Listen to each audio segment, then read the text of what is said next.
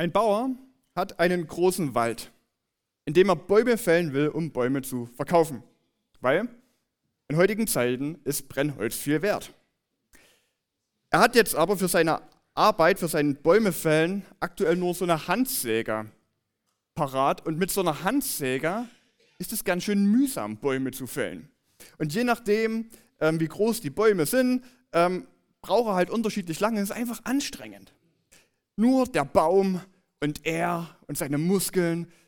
Aber irgendwann sagt er sich, es muss doch auch besser gehen. Und so geht er in seinen örtlichen Werkzeugladen und lässt sich beraten. Und dort ähm, stellt ihm der Verkäufer das neueste Modell einer Kettensäge vor. Und er sagt, mit so einer Kettensäge, da sind die Bäume so schnell gesägt, ohne große Kraftanstrengung. Und der Bauer freut sich, jawohl, das ist genau das, was er gesucht hat. Er kauft sich so eine Motorsäge, fährt nach Hause, geht in seinen Wald, nimmt die Säge und fängt an, Bäume zu fällen. Jedenfalls versucht das. Und er merkt, diese tolle Kettensäge hier, also so toll ist die gar nicht. Wenn ich ehrlich bin, mit meiner Handsäge, da kam ich noch schneller voran als mit diesem neumodischen Zeug. Also, nachdem er es eine halbe Stunde probiert hat, an diesem Baum rumzuvorwerken und es nichts passiert ist, schnappt er sich diese Kettensäge, fährt frustriert, wutentbrannt zurück in den Werkzeugladen, stellt die Säge dem Verkäufer wieder auf den Tisch und sagt, das Ding ist Rotz. Ich will es gerne wieder zurückgeben. Funktioniert nicht. Es macht es alles nur noch anstrengender, als zuvor war. Der Verkäufer ist erstaunt. Dann nimmt er die Säge, sieht sie sich genau an, scheint alles in Ordnung zu sein. Er zieht am Anlasser, Kettensäge springt auch an. Aber der Bauer, der erschrickt auf einmal, sagt, was ist denn das für ein Geräusch? Das habe ich ja noch nie gehört. Ich glaube, vielen Christen geht es so ähnlich wie so einem Bauer. Wisst ihr, sie hören, wie Christsein aussehen kann und soll und wie, wie Gott sie gebrauchen will, durch sie wirken will. Und wenn die sich dann aber ihren Alltag anschauen, dann ist das nur anstrengend. Es ist nur anstrengend und irgendwie kommen sie nicht wirklich voran. Und vielleicht geht es dir auch so, und vielleicht geht es dir nach den vergangenen Predigten in dieser, in dieser Predigtreihe so, dass du ähm, irgendwie so einen gewissen Druck in dir verspürst. Ne, wir hatten vor einem, vor einem Monat ging es unter anderem darum, dass Gott die Welt erreichen will durch seine Leidenschaft in dir. Und das, ähm, der Kern war, Gott hat dich errettet und er hat einen Auftrag für dich und du sollst dein Leben bitte nicht vergeuden. Wir haben uns über Gemeindegedanken gemacht und über ähm, Kleingruppen und wie Christsein auf Wachstum ausgelegt ist, wie das was Organisches sein soll. Und, und vielleicht denkst du dir, wie soll ich das alles schaffen? Wie soll das funktionieren? Ich habe schon so, so viel zu tun und ich sehe ja auch die, die Arbeit in Gemeinde und ich sehe auch den Wert von Kleingruppe. Ich sehe auch, ich weiß, dass Gott durch mich wirken will. Aber wie soll ich es denn schaffen? Wie soll es denn funktionieren? Und wo bleibt denn ich bei, dabei? Also geht es am Ende Gott doch nur wieder darum, dass ich was für ihn mache, dass ich was für ihn tue. Ich dachte, es ging darum, eben bei Gott nichts tun zu müssen. Und so fühlen wir uns oft mal wie so dieser Bauer, der seine vielen Bäume sieht, die er fällen muss, und dann schaut auf seine blöde Säge, die nicht funktioniert und mit der alles so mühsam geht. Und wir schauen auf den Missionsauftrag, auf den Auftrag Gottes an uns, Menschen zu Jüngern zu machen, zu Nachfolgern zu Jesus zu machen. Und der Berg an Arbeit, der, ist, der scheint einfach nur unüberwindbar. Und es fühlt sich so mühsam und so schwer an.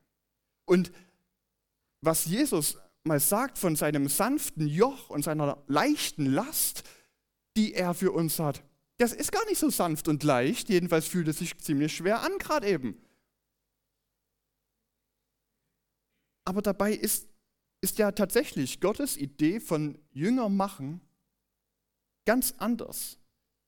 Wenn wir die Bibel lesen, dann, dann lesen wir davon von viel Frucht bringen. Wir lesen von rasantem Gemeindewachstum. Wir lesen davon, wie die Jünger unerschrockene Zeugen für Jesus sind. Wir lesen, wie Paulus in Römer 1, Vers 16 schreibt, dass er sich des Evangeliums nicht schämt und dass er es allen Leuten sagen muss. Und, es, und du merkst bei ihm, er schreibt es, er, er muss es allen erzählen, aber er ist kein Getriebener, er ist kein Bedrückter. Für ihn ist das einfach so ein, er kann gar nicht anders.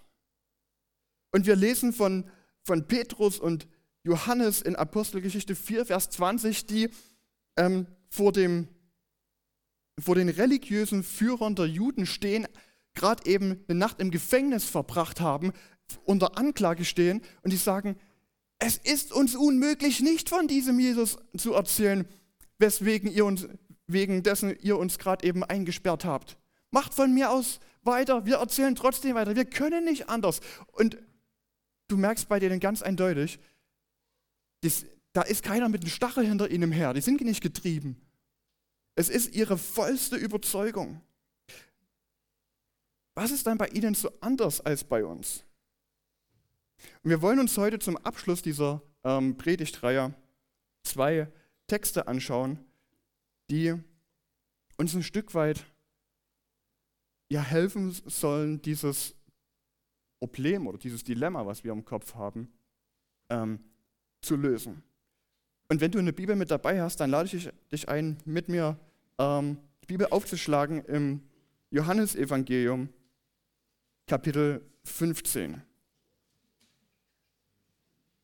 Da schreibt, oder da sagt äh, Jesus zu seinen Jüngern kurz bevor er stirbt, Johannes 15 Abvers 1, ich bin der wahre Weinstock und mein Vater ist der Weingärtner. Jede Rebe an mir, die nicht Frucht bringt, die nimmt er weg. Und jede, die Frucht bringt, die reinigt er, damit sie mehr Frucht bringe. Ihr seid schon rein, um des Wortes willen, das ich zu euch geredet habe. Bleibt in mir und ich in euch. Wie die Rebe nicht von sich selbst Frucht bringen kann, sie bleibe dann am Weinstock, so auch ihr nicht. Ihr bleibt denn in mir. Ich bin der Weinstock, ihr seid die Reben. Wer in mir bleibt und ich in ihm, der bringt viel Frucht. Denn getrennt von mir könnt ihr nichts tun. Wenn jemand nicht in mir bleibt, so wird er hinausgeworfen wie die Rebe und verdorrt. Und man sammelt sie und wirft sie ins Feuer und sie verbrennen. Wenn ihr in mir bleibt und meine Worte in euch bleiben, so werdet ihr bitten, was ihr wollt, und es wird euch geschehen. Hierin wird mein Vater verherrlicht, dass ihr viel Frucht bringt und meine Jünger werdet.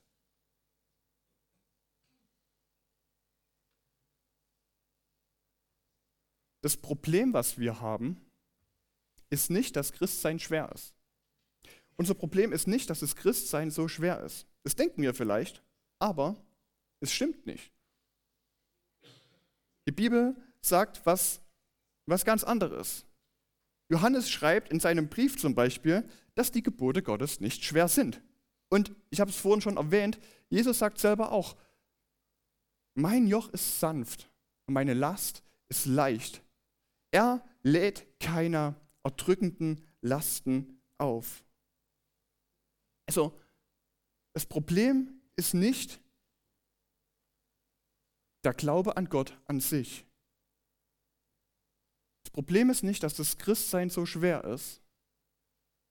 Und vielleicht bist du kein Christ und in deinem Kopf ist auch so dieses Denken, letztendlich die Christen, das ist so eine Religion wie die anderen, die im Endeffekt ja auch ihre Regeln befolgen müssen. Aber darum geht es hier nicht primär. Christsein ist nicht schwer. Unser eigentliches Problem ist, dass wir versuchen, aus eigener Kraft als Christ zu leben. Dass wir versuchen, aus eigener Kraft Frucht zu produzieren. Unser Denken geht ganz oft so, ich muss Frucht bringen. Ich muss Leute zu Jüngern machen. Ich muss ein Zeuger für Jesus sein. Aber dabei ignorieren wir eine grundlegende Wahrheit dieses Textes hier. Schauen wir uns noch mal genau an, was Jesus mit dem Vergleich von dem Weinstock hier sagt. Und wer denn hier welche Rolle hat. Also, ähm, er sagt, ich bin der Weinstock. Also Jesus ist der Weinstock. Sein Vater Gott ist der Weingärtner. Wir sind die Reben.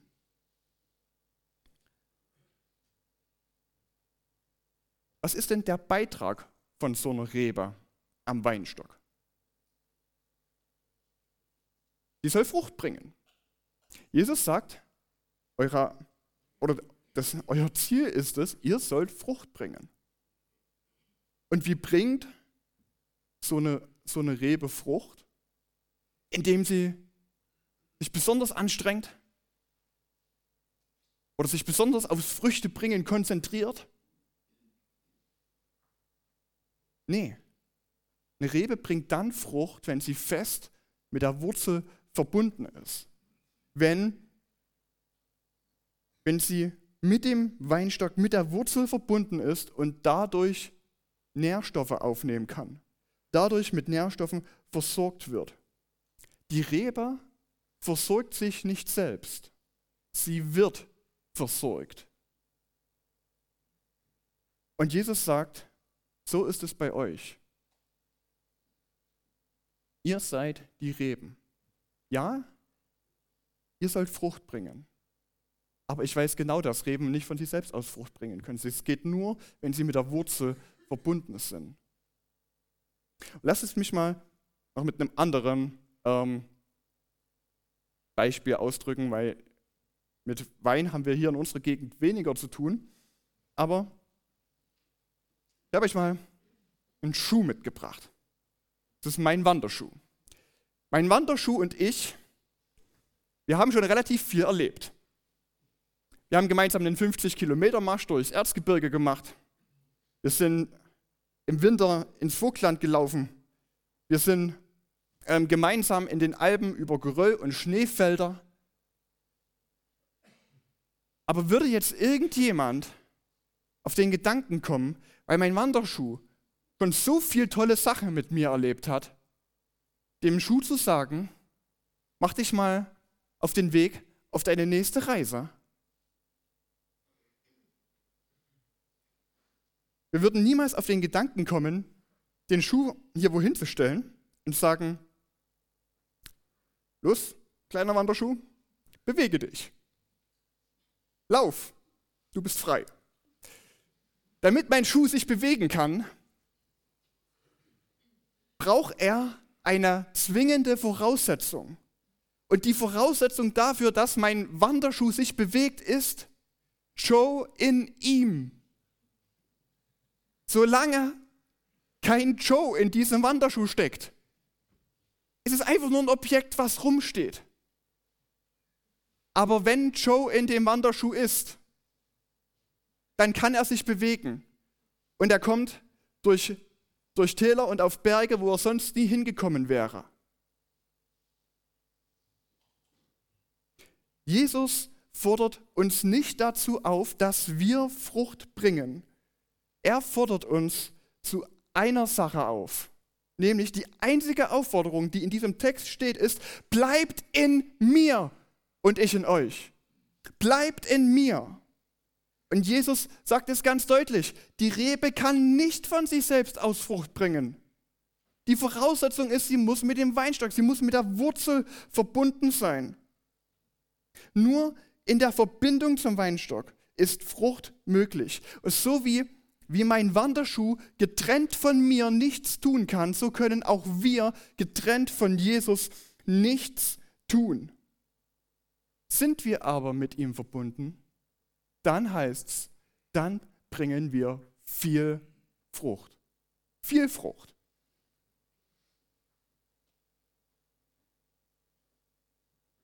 Lass uns noch einen zweiten Text anschauen, der dieses Prinzip nochmal ein bisschen ähm, weiterführt. Nur ein paar ähm, Seiten weiter in eurer Bibel, im, in der Apostelgeschichte, Kapitel 1. Der Moment, kurz bevor Jesus sozusagen in den Himmel auffährt. Und dort ähm, sagt er, oder da wird beschrieben in Apostelgeschichte 1, Vers 4, und als er, also Jesus, mit seinen Jüngern versammelt war, befahl er ihnen, sich nicht von Jerusalem zu entfernen, sondern auf die Verheißung des Vaters zu warten, die ihr, sagte er, von mir gehört habt. Denn Johannes taufte mit Wasser, ihr aber werdet mit Heiligem Geist getauft werden, nach nicht mehr vielen Tagen. Sie nun, als sie zusammengekommen waren, fragten ihn und sagten, Herr, stellst du in dieser Zeit für Israel das Reich wieder her? Er sprach zu ihnen, es ist nicht eure Sache, Zeiten oder Zeitpunkte zu wissen, die der Vater in seiner eigenen Vollmacht festgesetzt hat. Aber ihr werdet Kraft empfangen, wenn der Heilige Geist auf euch gekommen ist. Und ihr werdet meine Zeugen sein, sowohl in Jerusalem als auch in Judäa und Samaria und bis an das Ende der Erde. Und als er dies gesagt hatte, wurde er vor ihren Blicken emporgehoben, und eine Wolke nahm ihn auf, vor ihren Augen weg. Auch hier, kurz bevor Jesus sozusagen seine Jünger verlässt, hat er nochmal eine Aufforderung an sie. Er hat nochmal einen letzten Auftrag, einen letzten Befehl. Und wenn es dir ähnlich geht wie mir, dann denken wir da zuerst an Vers 8. Ihr werdet Kraft empfangen und ihr werdet meine Zeugen sein. Aber interessanterweise ist das nicht der Auftrag. Das ist nicht der Auftrag. Der Auftrag, den Jesus an seine Jünger hat, steht in Vers 4. Da steht, er befiehlt ihnen, was befiehlt er ihnen? Zu warten. Nichts zu tun in Jerusalem zu bleiben und zu warten. Auf was sollen sie warten? Nämlich auf den versprochenen Heiligen Geist. Warum ist es Jesus so wichtig, dass seine Jünger zuerst auf den Heiligen Geist warten, bevor sie dann irgendwie aktiv werden? In seinem letzten langen Gespräch mit seinen Jüngern, kurz vor seinem Tod, in dem Gespräch, wo, auch, wo er auch von dem Weinstock spricht, was wir gerade eben gelesen haben, da redet Jesus davon, dass er seinen Jüngern einen Beistand, einen, einen Helfer schicken wird, wenn er selbst nicht mehr da ist. Und dieser Helfer, dieser Beistand, das ist der Heilige Geist. Und, und der Heilige Geist, er wird es sein, der den Unterschied im Leben der Jünger ausmachen wird. Und deshalb sagt Jesus jetzt, so kurz bevor er sozusagen seine Jünger verlässt, ähm, zu ihnen, dass sie auf den Heiligen Geist warten sollen. Weil was passiert, wenn der Heilige Geist kommt, wenn sie ihn haben, dann sagt er, ihr werdet meine Zeugen sein. Und bitte beachtet das, er sagt nicht, wenn der Heilige Geist gekommen ist, dann sollt ihr meine Zeugen sein. Sondern er sagt, ihr werdet Kraft empfangen und ihr werdet meine Zeugen sein.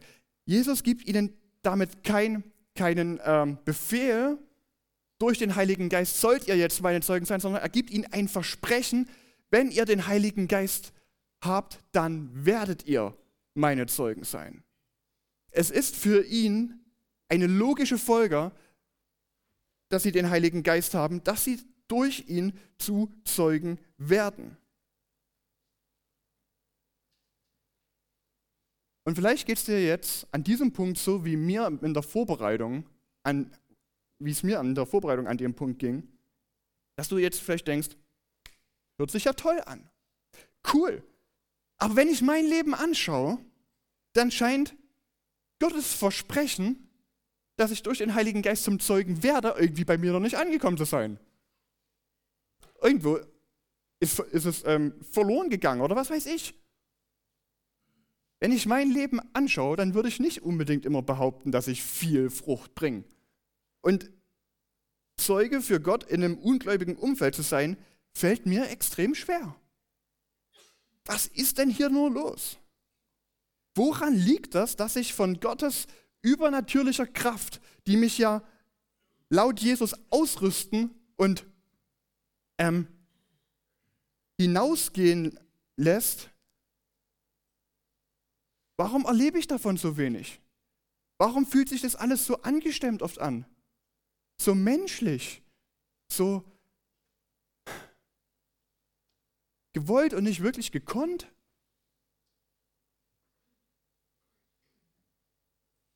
Ich bin in der Vorbereitung, bin ich stark mit mir selbst wieder konfrontiert worden. Und mit meiner eigenen Unfähigkeit, wirklich Bibel zu lesen und Bibel zu glauben. Wirklich Gott zu glauben. Ich bin der Meinung, ich bin der Überzeugung, dass wir eine, grundleg eine grundlegende Wahrheit der Bibel und unseres Textes nicht glauben. Es hört sich vielleicht hart an oder vielleicht auch reißerisch. Ich glaube, dass es wirklich so ist. Ich bin der Meinung, dass wir den letzten Teilsatz von Johannes 5, 15, Vers 5 nicht glauben, nämlich diesem getrennt von mir könnt ihr nichts tun. Ich behaupte, ich weiß es von mir und ich behaupte, das, dass es vielen so geht, dass wir diesem Satz nicht glauben. Dass wir, wenn wir ehrlich sind und wenn wir, wenn wir wirklich ehrlich in uns reinschauen, dass wir denken, also ganz ehrlich, jetzt machen wir halblang. Wir kriegen schon einiges hin. Wir können Gottesdienste machen, wir können Lobpreisabende machen, wir können super cooles Kirche für Kids Programm machen, wir können Schulungen und Kurse und sonst was alles machen. Wir können so viel machen. Wer sagt denn, dass wir getrennt von Gott nichts tun können?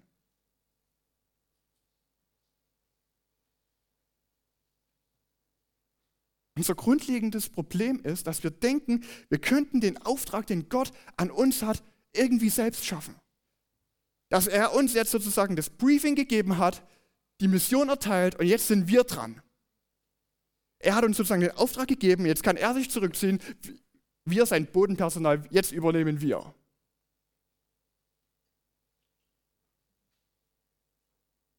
Und dabei realisieren wir überhaupt nicht, wie absolut unmöglich der Auftrag von Jesus ist, den er uns gegeben hat. Wie absolut unmöglich es ist, aus eigener Kraft Menschen zu Nachfolgern von Jesus zu machen.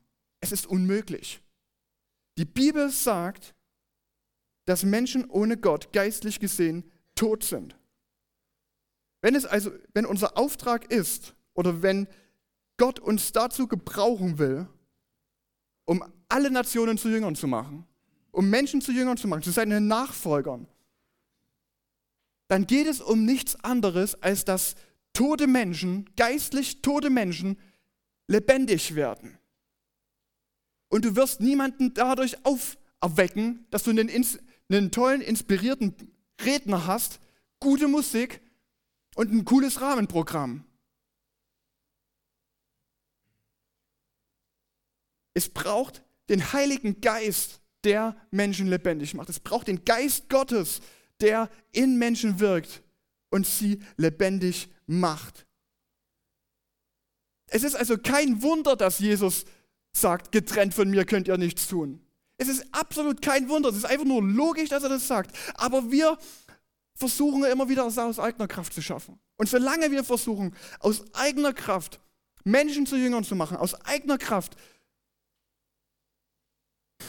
seinen Auftrag irgendwie zu erfüllen, so lange werden wir immer wieder nur Frustration erleben und es wird sich so angestimmt anfühlen. Wir werden uns fragen, warum denn nichts Großes passiert.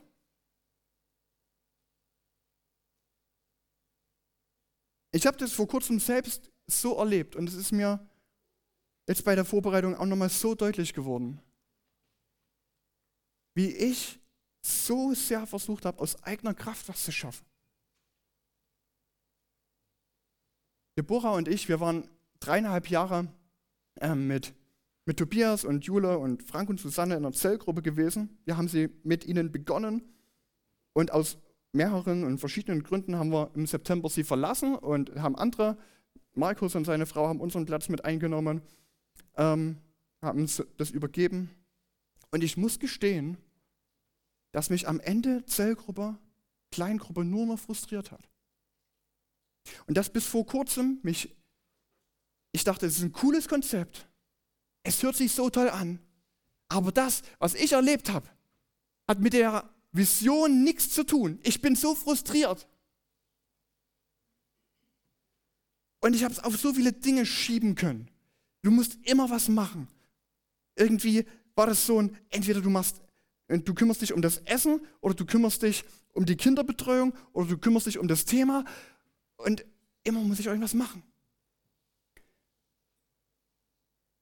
Und dann muss ich ja eigentlich noch Leute mitbringen. Darum geht es ja, ne? dass wir wachsen, dass, dass unsere Freunde, unsere Bekannten, unsere Nachbarn von außen mit dazukommen, dass wir mehr werden. Aber ich hatte niemanden mitzubringen. Ich habe dummerweise niemanden gehabt. Meine Arbeitskollegen waren alle weit weiter weg. Ich selber in Hartenstein relativ neu und jetzt auch nicht unbedingt der extrovertierteste Mensch. Es ist einfach schwer gefallen. Ich hatte niemanden zu mitbringen. Und es war einfach nur noch Druck.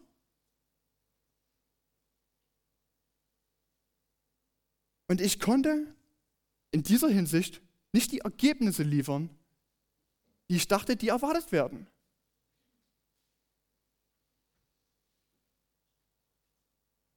Und wenn du willst, und wenn du von Zellgruppe nicht überzeugt bist, du wirst tausend Gründe finden, warum es nicht funktioniert, warum das nicht dran ist. Aber ich kann dir aus meiner Erfahrung sagen, das eigentliche Problem, das eigentliche Problem, warum es alles so schwer war, bin ich, ist mein Herz. Weil letztendlich ich ein Thema vorbereiten muss. Weil letztendlich ich die Leute einladen will und mitbringen will, damit endlich ich jemanden mitgebracht habe. Und ich will ein gutes Thema halten und ich, will gute Antworten auf Fragen haben und ich will, dass durch mich Menschen endlich Jesus näher kommen. Letztendlich will ich es schaffen.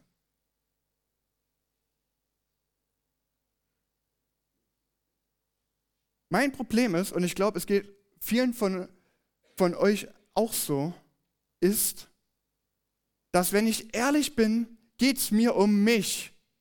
Und es geht darum, dass ich gut dastehe. Dass ich ein tolles Thema mache.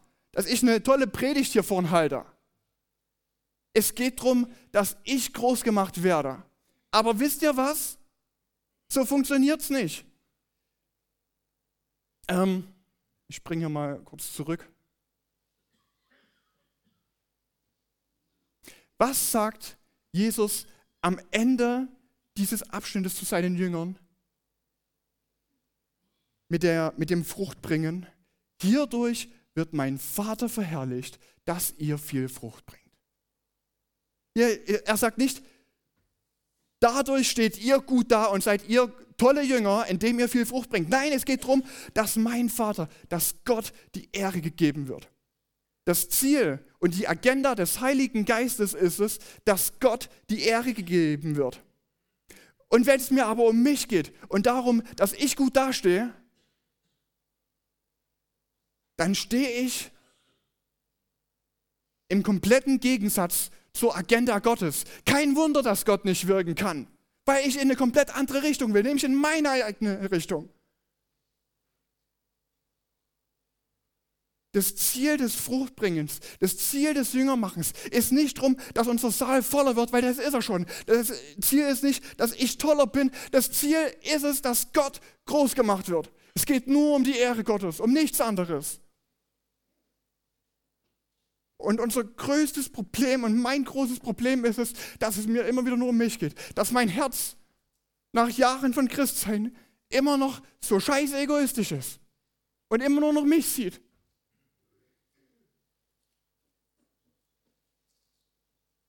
Wie kommen wir also von diesem Denken weg?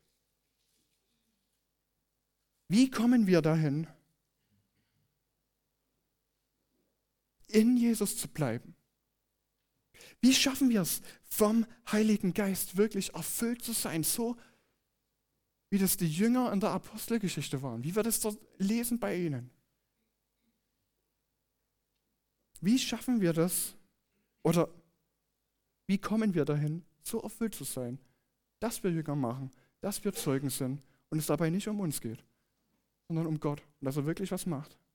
Wie sieht es jetzt praktisch aus? Ich habe drei, drei Schritte mit die, glaube ich, für uns alle notwendig sind, damit wir ähm, in Jesus bleiben und dass der Heilige Geist in uns wirkt. Das Erste ist, wir müssen Buße tun und glauben. Ich habe es gerade eben gesagt. Es kann in deinem Leben am Ende nur eine Person bestimmen, in welche Richtung es geht. Entweder lege ich die Richtung fest oder Gott legt die Richtung fest. Aber nicht beide. Entweder Gott sagt, wo es lang geht, oder ich sage, wo es lang geht. Entweder es geht mir darum, dass Gott groß gemacht wird, dass Gott verherrlicht wird, oder es geht mir darum, dass ich gut dastehe. Und grundsätzlich will jeder von uns selbst über sein Leben bestimmen. Wir wollen unser eigener kleiner König sein, unser eigener kleiner Herrscher mit, einer, mit unserer eigenen kleinen Krone. Und genau das ist es, was die Bibel Sünde nennt. Gott nicht den Platz geben, der ihm eigentlich gehört, nämlich den obersten, den ersten. Und wenn Sünde in unserem Leben ist, dann kann uns der Heilige Geist nicht erfüllen. Buße tun, oder das heißt nichts anderes als umkehren. Einzusehen, ich war auf einem, in eine falsche Richtung unterwegs und ich kehre um. Zurück. Zurück in die richtige Richtung. Zurück in die Richtung Gottes. Ich ändere meinen Kurs. Und das ist der erste und mit Abstand der wichtigste Schritt, damit wir irgendwie vom Heiligen Geist erfüllt werden können. Wir müssen einsehen, erkennen und bekennen, dass wir selbst die Agenda für unser Leben vorgeben wollten. Und wir müssen umkehren und uns Gott unterordnen. Wenn du das noch nie gemacht hast, du noch nie in deinem Leben vor Gott eingesehen und bekannt hast, dass du ihm nicht den Platz in deinem Leben gegeben hast, den er eigentlich äh, haben soll, nämlich den allerersten, wenn du ihn bekennst, oder wenn du noch nie vor ihm bekannt hast, dass, dass ähm, du in deine eigene Richtung, deine eigene Agenda wolltest und nicht seine, dann bitte ich dich, denk drüber nach. Bitte kehr um. Bitte unterstell dich und dein Leben mit allen Konsequenzen Gott. Und wenn du schon Christ bist, vielleicht auch schon viele Jahre Christ bist, dann dann überleg mal, ob es bei dir vielleicht Bereiche gibt in deinem Leben, wo du in letzter Zeit viel zu viel aus eigener Kraft gearbeitet hast, wo du in letzter Zeit viel zu viel deine eigene Ehre bedacht warst, wo dein gutes Ansehen dir letztendlich wichtiger war als Gottes Ehre. Die zweite wichtige Sache, die wir brauchen, um mit Gott verbunden zu sein, ist in der Bibel zu lesen. Die Bibel ist das Wort Gottes. Wenn wir in der Bibel lesen, dann spricht Gott direkt zu uns. Und für eine enge Beziehung ist es, ist es uns sonnenklar. Will ich eine enge Beziehung zu jemandem haben, dann muss ich Zeit mit ihm verbringen.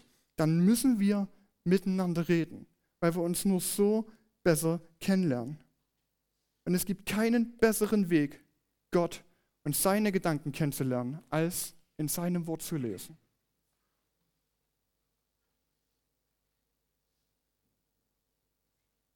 Die Bibel soll so unser geistliches Grundnahrungsmittel sein. aus dem wir die Kraft für unser Leben ziehen. Und Jesus sagt in Johannes 15, 7 in dem Abschnitt von heute, wenn ihr in mir bleibt und meine Worte in euch bleiben. Das heißt also, Jesus sagt, es soll euch ausfüllen, ausmachen. Mein Wort soll nicht so ein, so ein netter Snack sein, den du dir mal holst, wenn du keinen Hunger hast, aber gerade mal Lust auf irgendwas, sondern es soll dein täglich Brot sein. Es ist nicht immer spannend und nicht immer ähm, wunderschön. Mein Abendessen ist oft sehr unspektakulär, aber es ernährt mich. Ab und zu gibt es mal was Besonderes. Aber ich werde ab und zu nur dann, ich werde nur dann ab und zu was Besonderes erleben, wenn ich tagtäglich mein Brot esse, weil ich sonst nicht, so lange leben würde, um die besonderen Dinge zu, mitzubekommen. Wie funktioniert es also, dass Gottes Worte in uns bleiben? Ich habe gerade schon gesagt, lies täglich in der Bibel. Gott will zu dir reden. Also schlag die Bibel auf in der erwartungsvollen Haltung, in der freudigen Erwartung, dass Gott dir jetzt etwas mitteilen will.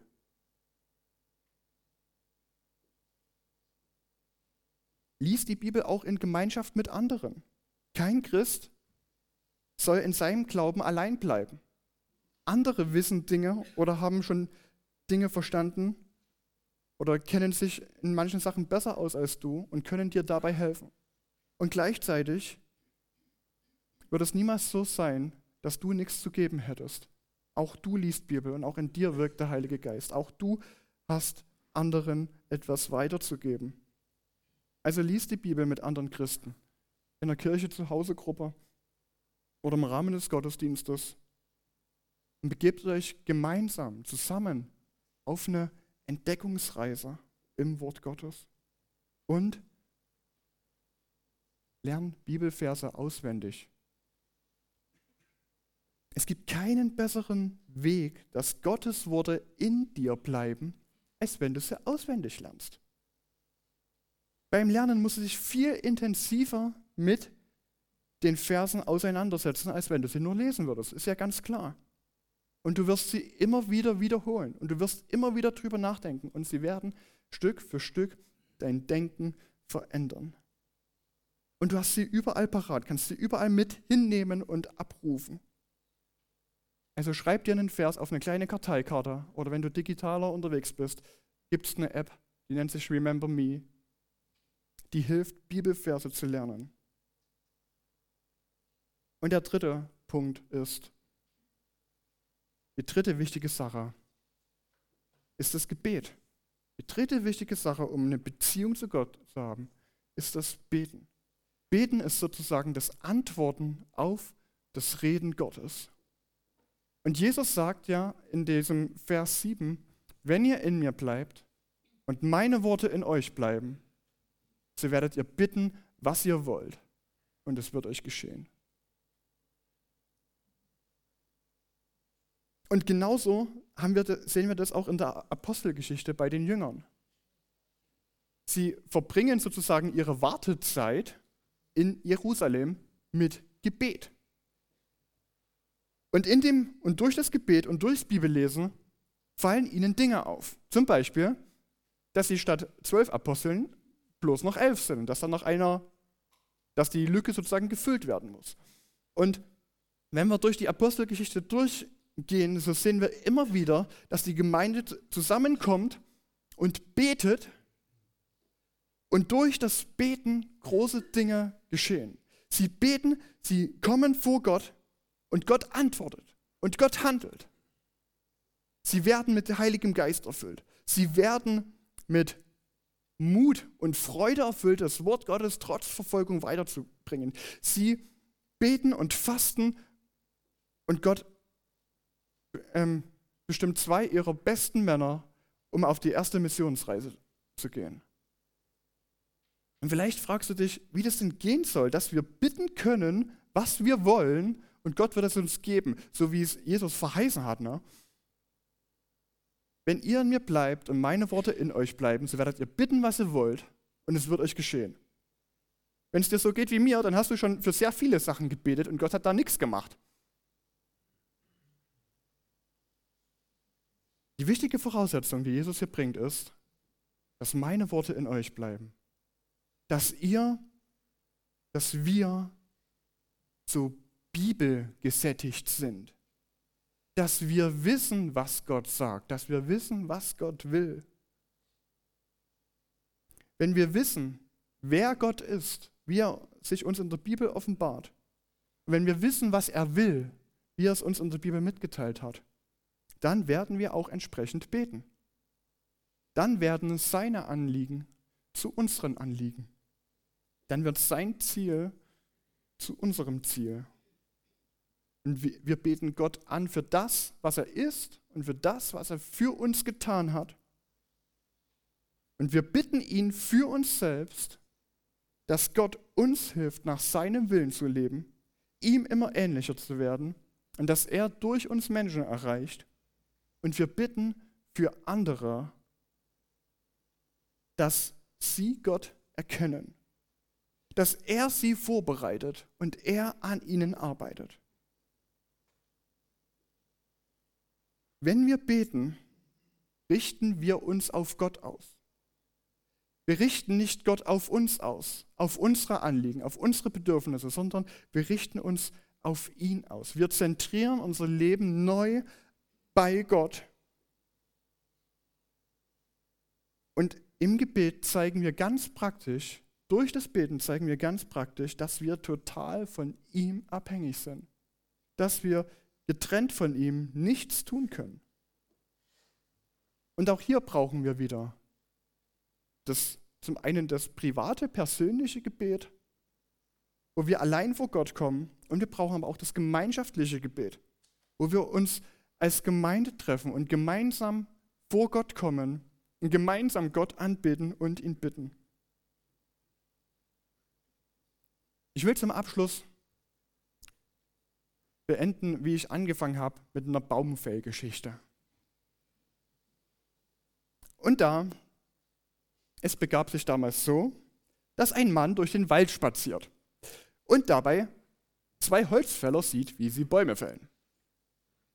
Der Mann hat anscheinend freie Zeit, also bleibt er still und schaut ihnen bei der Arbeit zu. So nach dem Motto, ich liebe Arbeit, ich könnte stundenlang zuschauen. Und er sieht, wie die beiden arbeiten und Bäume fällen und sie kommen gut voran, sie machen guten Meter.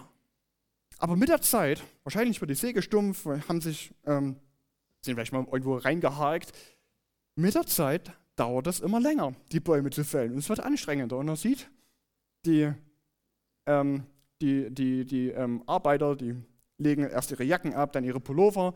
Ähm, und dann denkt er sich so, warum, warum machen die denn einfach so weiter? Irgendwann denkt er sich, also ist ja jetzt nicht meine Aufgabe, ich bin ja auch kein Experte, vielleicht habe ich was übersehen, aber ich gehe doch mal hin und er geht zu ihnen und er sagt, hier, Jungs, ja, ihr strengt euch so sehr an in letzter Zeit. Vielleicht solltet ihr mal eure Säge wieder schärfen Darauf sagt der eine, nee, nee, nee, nee. Für Sägeschärfen haben wir keine Zeit. Wir haben ja noch so viele Bäume zu machen. Wir haben keine Zeit, die Säge zu schärfen, weil wir noch so viel zu tun haben. Und ich glaube, uns geht es oft genauso. Wir haben keine Zeit, innezuhalten. Wir haben keine Zeit für, ähm, für Gott, weil wir noch so viel zu tun haben. Dummerweise für Gott. Sägeschärfen ist keine vergeudete Zeit. Beziehung zu Gott pflegen ist keine vergeudete Zeit.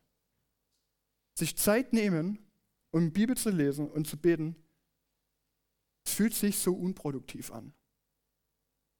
Es gibt so viel zu tun. Man müsste so viel machen. Und jetzt soll ich einfach nichts machen. Was ich in der Zeit alles schaffen könnte. Mir geht es oft so, dass ich so denke. Aber dabei muss ich wieder eingestehen, ich glaube nicht, was in der Bibel steht, nämlich dass ich getrennt von Gott nichts tun kann. Unsere erste Priorität ist nicht, was wir für Gott tun können, sondern dass wir in ihm bleiben. Gott will nicht, dass wir rausrennen zuerst und Frucht für ihn bringen, sondern er will, dass wir bei ihm bleiben. Bleiben ist ein sehr passiver Zustand. Da musst du nichts groß machen. Aber das ist, was Gott von uns will. Bleibt in mir.